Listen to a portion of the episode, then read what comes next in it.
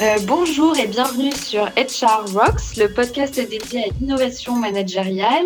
Aujourd'hui, je vous propose une rencontre avec Jean Tulou euh, qui a créé Punchy. Est-ce que tu peux te présenter, Jean? Euh, Bonjour Marine. Déjà, je suis ravi d'être avec toi aujourd'hui. Punchy, c'est une société. Punchy, c'est une société de formation et de conseil à la prise de parole en public et aux interactions du quotidien, donc tout ce qui touche à la culture de la communication dans les entreprises. En deux mots, euh, moi j'ai un parcours ultra classique. Euh, j'ai fait une prépa normale sup, une licence d'économétrie, une école de commerce et, euh, et j'ai alterné entre des stages et des expériences en start-up et dans le monde financier. Et j'ai commencé ma carrière dans un cabinet d'audit d'ailleurs. Et rapidement, j'ai un peu perdu confiance en moi, dans mes interactions du quotidien, dans ma prise de parole, alors que on m'avait toujours dit, Jean, tu es un garçon à l'aise, nanani. Et je suis allé voir un metteur en scène qui m'a pas aidé pour des techniques d'acteur, mais avec qui il y a eu une vraie rencontre, euh, comme un compagnonnage, une conversation qui a commencé avec lui depuis cinq ans et qui continue aujourd'hui, et qui a été la base, euh, la base de Punchy. J'ai commencé à former euh, des auditeurs et des gens dans le cabinet dans lequel j'étais. Puis j'ai lancé une première société. Puis Punchy il y a deux ans, où on est que tous les deux. Et c'est une volonté d'être tous les deux pour les formations et les actions de conseil. Et, et, nous, on croit vraiment que la prise de parole en public, ça doit pas euh, être un exercice stéréotypé, que ça doit pas ressembler à du TED, que chacun peut s'exprimer à sa façon et qu'il faut casser un peu la norme qui existe et euh, les règles du jeu, on peut s'en emparer et, et, chacun peut s'exprimer euh, avec ses forces. Et ça, il y a du boulot parce qu'on n'est pas trop euh, entraîné à faire ça euh, à Paris et en France. Donc, pour toi, il n'y a pas forcément de recette magique pour une prise de parole efficace? Mais pour moi, il n'y a que le résultat qui compte. Donc, il n'y a pas de recette magique, mais à la fin, euh, ton gâteau, euh, il est bon ou il n'est pas bon, tu vois. C'est-à-dire que. Ah ouais, tu euh, mesures comment, du coup? Bah, Nous, on a, on a trois indicateurs avec Félix qui sont pas des indicateurs qu'on a tirés de notre chapeau, qui sont des choses qui, de toute façon, existent. C'est-à-dire qu'à la fin de notre, notre échange, là, Marine, mmh tous les deux, on va se sentir dans un état. On sera soit, soit fatigué, soit détendu, soit je sais pas, enthousiaste. Enfin, de toute façon, on sera, on, sera dans un état. Et quoi qu'il arrive, ce truc-là, il existe. Même si tu fais pas gaffe du tout, tu es peut-être un peu neutre ou désengagé, mais quoi qu'il arrive, ce truc existe. Donc, c'est notre premier indicateur. C'est dans quel état les gens ils sont à la fin quand, quand tu as fini de parler, tu vois. Le second, c'est qu'est-ce que les gens retiennent. De toute façon, à la fin de cet entretien-là aussi, tu vas retenir quelque chose, ou les gens qui nous écoutent, ils vont retenir quelque chose, euh, ou pas. Et c'est un peu en fonction de ce que tu as envie qu'ils retiennent que tu peux mesurer aussi si tu as été euh, clair ou pas. Et une dernière chose qui est, qui est un peu plus compliquée parfois, c'est quoi qu'il arrive aussi à la fin, tu feras quelque chose ou tu feras pas quelque chose? Tu likeras ma page, euh, tu iras en, voir plus, tu iras chercher plus d'infos sur Punchy, tu vas changer ta façon de voir les choses sur la prise de parole ou pas. Et pour nous, c'est trois trucs qui sont basiques, qu'on peut préparer rapidement euh, et sur lesquels on peut, euh, on peut, on peut avoir, euh, pas une mesure, mais, euh, mais un point d'attention. Et ça suffit.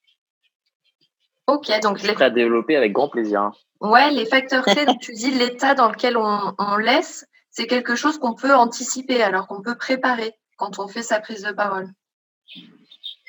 Mais je, je pense qu'il faut faire des choix parce que si tu as envie d'enthousiasmer les gens et que tu parles à deux à l'heure et que tu es hyper dark, euh, tu as peu de chances d'y arriver. Si tu veux euh, faire un choix sur la façon, sur l'état dans lequel tu veux laisser les gens, ça va orienter tout ton body language. Et au lieu de te dire, je vais ouvrir mes bras, je vais m'asseoir à ce moment-là, je vais mettre un silence comme si, eh ben, chacun a sa façon de faire les choses. Et en fait, c'est très bien. Et c'est un processus itératif d'essayer de détendre quelqu'un ou d'essayer de l'enthousiasmer parce que la personne, même si toi, tu as envie d'inspirer quelqu'un ou de l'enthousiasmer, bah, la personne, elle arrive avec son quotidien, avec sa vie, avec ses histoires. Et puis parfois, tu as un public où tu as 100 personnes en face de toi. Parfois, c'est juste une réunion comme tous les jours. Mais si tu veux faire un choix au début et avoir un point d'attention là-dessus, ça te permet pendant le moment de d'itérer, euh, d'essayer des choses, de t'adapter, de, de prendre en compte en fait ton interlocuteur et de prendre soin de lui ou de prendre soin d'elle. Ok. Il y a une phrase de Maya Angelou, c'est une poétesse haïtienne qu'on aime beaucoup avec mon associé, qui dit les gens vont pas te souvenir de ce que tu as fait ou de ce que tu as dit, mais de comment tu les as fait se sentir. Et, mm. et je pense que c'est, je pense que c'est vrai, tu vois. Euh, euh, par exemple, euh, je vais te prendre l'exemple d'une d'une fille qu'on a formée, une immigrée chinoise qui s'appelle Jou. Ouais. On l'a formée, elle était à Toulouse dans le cadre d'une association qui s'appelle les Diversity Days. C'est une association qui met en avant des talents issus du numérique et de la diversité euh, et qui les met en lumière parce que c'est des gens qui méritent à être connus et qui sont un peu dans leur coin. Et elle, euh, cette femme qu'on a a coachée pour qu'elle prenne la parole devant devant une scène une scène avec je sais pas 500 personnes à Toulouse, euh, elle commence à prendre la parole et elle dit je suis désolée, vous allez voir, je parle super mal, je parle pas bien euh, français, euh. Et elle a, fait sa prise de parole et à la fin, elle s'est excusée. Elle était désolée. Alors c'est vrai qu'elle parlait pas bien français. C'est vrai euh, que elle avait pas du tout les codes de la bonne oratrice. Elle, elle parlait pas fort. Elle était toute recroquevillée sur elle-même. Mais en revanche, elle parlait avec des images. Elle avait de l'autodérision et surtout, et ça c'est le point dont on, on s'est parlé, c'est au résultat. Bah nous, on était mais inspiré. Enfin, il y a une sorte d'aimantation. On était euh, on était ému, tu vois. Et ça, l'état dans lequel elle nous a laissé, franchement, j'ai jamais oublié ça. Et franchement, j'en parle souvent et en préparant euh, l'interview avec toi, on en a reparlé. C'est le meilleur exemple de, de, de, travailler au résultat et pas l'exigence de moyens. Qu'on arrête de dire aux gens, sois à l'aise, euh, fais des blagues, c'est des conneries, tout ça. C'est dans quel état tu vas laisser quelqu'un. Essaye de, d'orienter un petit peu, de te préparer à ça. Et puis après, euh, fais-le à ta façon, quoi. Et vis le moment. Donc ouais, là, en, l'occurrence, dans le cas que tu cites euh, de Jou, donc c'est la passion qui a euh, qui a drivé sa prise de parole et qui a qui vous a touché, vous? Comment tu qualifierais ce qui vous a touché? Qu'est-ce qui vous a ému Tu disais. je, pense, je pense déjà c'est une grande sincérité. nous, c'est vrai que les gens nous demandent on travaille qu'à partir de la sincérité. Donc euh, c'est une, grande sincérité qui permet ça. Et puis surtout, c'est une attention, euh, une attention euh, sur la, démarche dans laquelle elle a été. la démarche, c'est c'est quelque chose de, voilà de sincère. Et puis après, l'attention sur les gens, les gens. Mais et, ça, ça se joue au quotidien à la machine à café quand vous êtes avec quelqu'un. dans une prise de parole hyper importante ou avec vos clients ou vos équipes. Je pense que l'attention sur l'autre, c'est hyper difficile à faire parce que c'est quelque chose à faire tout le temps. Il n'y a pas de, il a pas de jambon à l'oral. Il y a que des gens qui font attention aux autres le plus possible. Et c'est super dur parce que il faut se, faut tout le temps remettre son titre en jeu d'une certaine façon. Tu vois, c'est tout le temps. Euh, il y a rien de pire que des gens qui se croient bons en prise de parole parce que du coup, ils s'en foutent des autres. Ils arrivent en, sur leur talent, tu vois. ça, c'est l'enfer. Mm. On en a tous des gens qui, tu vois, des, gens qui arrivent comme ça et qui se croient bons. Et putain, mais tu, voilà, t'es pas avec, quoi. Ouais, et du coup, cette attention à l'autre, comment tu le. Ben, imaginons, voilà, j'ai ma prise de parole la semaine prochaine, j'ai envie de travailler là-dessus. Euh, comment je peux m'assurer que euh, j'accorde du, care, euh, de l'attention à mon auditoire? Eh ben, alors déjà, c'est pas une science exacte. Il faut accepter de vivre le moment et que potentiellement, ça se passe pas exactement comme vous le pensez au début. Et, je, pense qu'il y a plusieurs. C'est intéressant ta question parce qu'il y, a plusieurs choses à. Souvent, on se met vachement la pression en disant il faut que ça soit énorme, ou alors soit ça va être génial, soit ça va être nul. Non, de toute façon, euh, de toute façon, il faut vivre le moment, il faut faire du mieux que vous pouvez. Et on dit souvent prendre soin de soi avant et prendre soin des autres pendant. C'est-à-dire qu'au début, enfin avant, essayez d'être le plus tranquille possible, de vous détendre, rester le plus lucide Détendre, ça veut dire être, être trop, trop, enfin, trop tendu, ça va vous enlever de la lucidité. le but du jeu, c'est pas d'être désengagé, mais c'est d'arriver à être tranquille et de prendre le temps, quand on prend la parole, de prendre le temps d'être d'être bien, de se sentir bien. Et on ne se sentira pas bien tout de suite quand on est devant des gens et qu'il y a du stress et qu'il y a de l'enjeu. Euh, prendre le temps d'être bien pour ensuite, ensuite, au fur et à mesure, être bon. Tu sais, Marine, on dit tout le temps aux gens, euh, les deux premières minutes, euh, les deux premières minutes, vraiment, c'est la clé. Et bah, franchement, moi, je remets en question cette, ce truc-là. C'est vrai, tu, tu partages pas ce point de, la première impression de. Bah, oui et non, tu vois. Tu peux, si tu fais une première impression catastrophique, ok, tu vois. Mais quand tu prends la parole, combien de fois il y a des gens qui se, qui se grillent tout de suite à vouloir être, à vouloir être euh, au top, tu sais, des gens qui se lancent hyper fort. Ouais, salut, c'est Jean de Punchy, j'espère que ça va être super bien. voilà, c'est le stress qui parle, tu vois. Peut-être que tu peux commencer normal, en fait. peut-être que tu peux dire, bah, salut, c'est Jean, euh, c'est un moment important pour moi. Euh, ça me fait super plaisir d'être avec toi, Marine, euh, pour cette interview. Bah, ça me stresse un peu. Euh, on va commencer tout doux et puis on, et puis voilà quoi.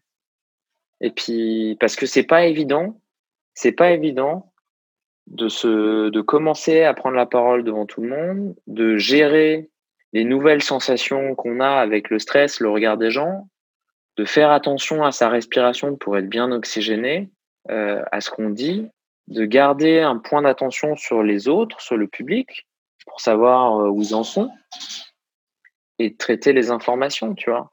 Euh, pour étayer ma, ce que je te dis sur prendre le temps de se sentir bien pour être bon, je pense que quand on prend la parole devant des gens, faut leur laisser le temps d'être sceptiques. Tu trop souvent on est déstabilisé parce que des gens ils ne regardent pas très bien euh, dans le public ou ou euh, qu'il y a des gens qui sont qui font tu sais, qui sont un peu euh, la mine renfrognée ou euh, le visage fermé au début. On, en veut vachement à ces gens-là. Mais en fait, en fait, c'est pas grave. Juste, euh, euh faut leur laisser le temps. Euh, faut leur, faut leur laisser le temps de te regarder, d'être d'accord ou pas d'accord avec toi, etc. Et, et, en fait, on a, nous, par exemple, en formation, là, je te parle de notre cas personnel. Les gens, ils sont hardcore avec nous au début tous.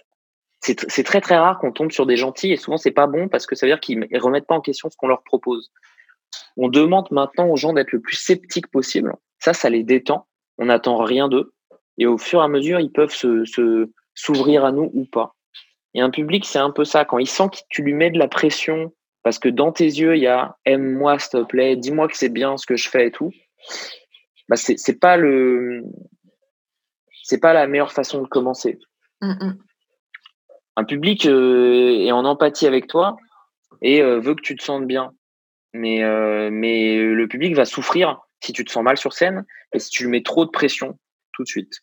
Mm. Donc je pense que quand tu dis comment faire pour s'assurer qu'on va mettre les gens dans un bon état, il faut prendre soin de soi avant pour se détendre le plus possible. il faut prendre le temps quand on commence la prise de parole de se sentir bien pour arriver à être bon. Et faut pas mettre trop de pression sur son public pour le laisser être le plus sceptique possible, pour au fur et à mesure l'emmener jusqu'à l'état dans lequel on aimerait. Donc tu mesures que tu as réussi ta prise de parole euh, si l'état à la fin euh, est bien celui que tu t'étais fixé comme objectif au départ. Bah, en tout cas, euh, oui, ça c'est sûr que c'est bien.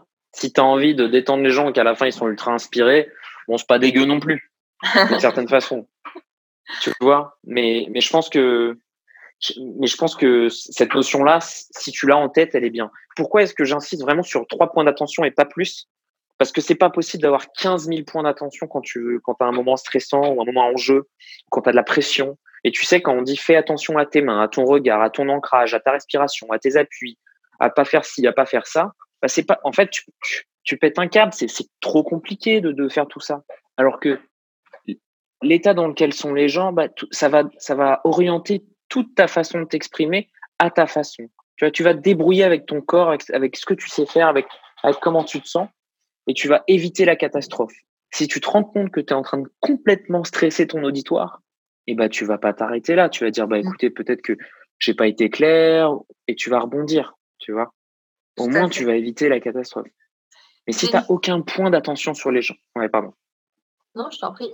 J'avais une petite question. Je pense, à des, je pense à des gens qui ont. Euh, euh, je connais plein de gens qui ont plein de choses à raconter, à partager, euh, et qui parfois refusent de prendre la parole en public parce qu'ils ne se sentent pas à l'aise dans l'exercice. Ils ont pas mal d'appréhension.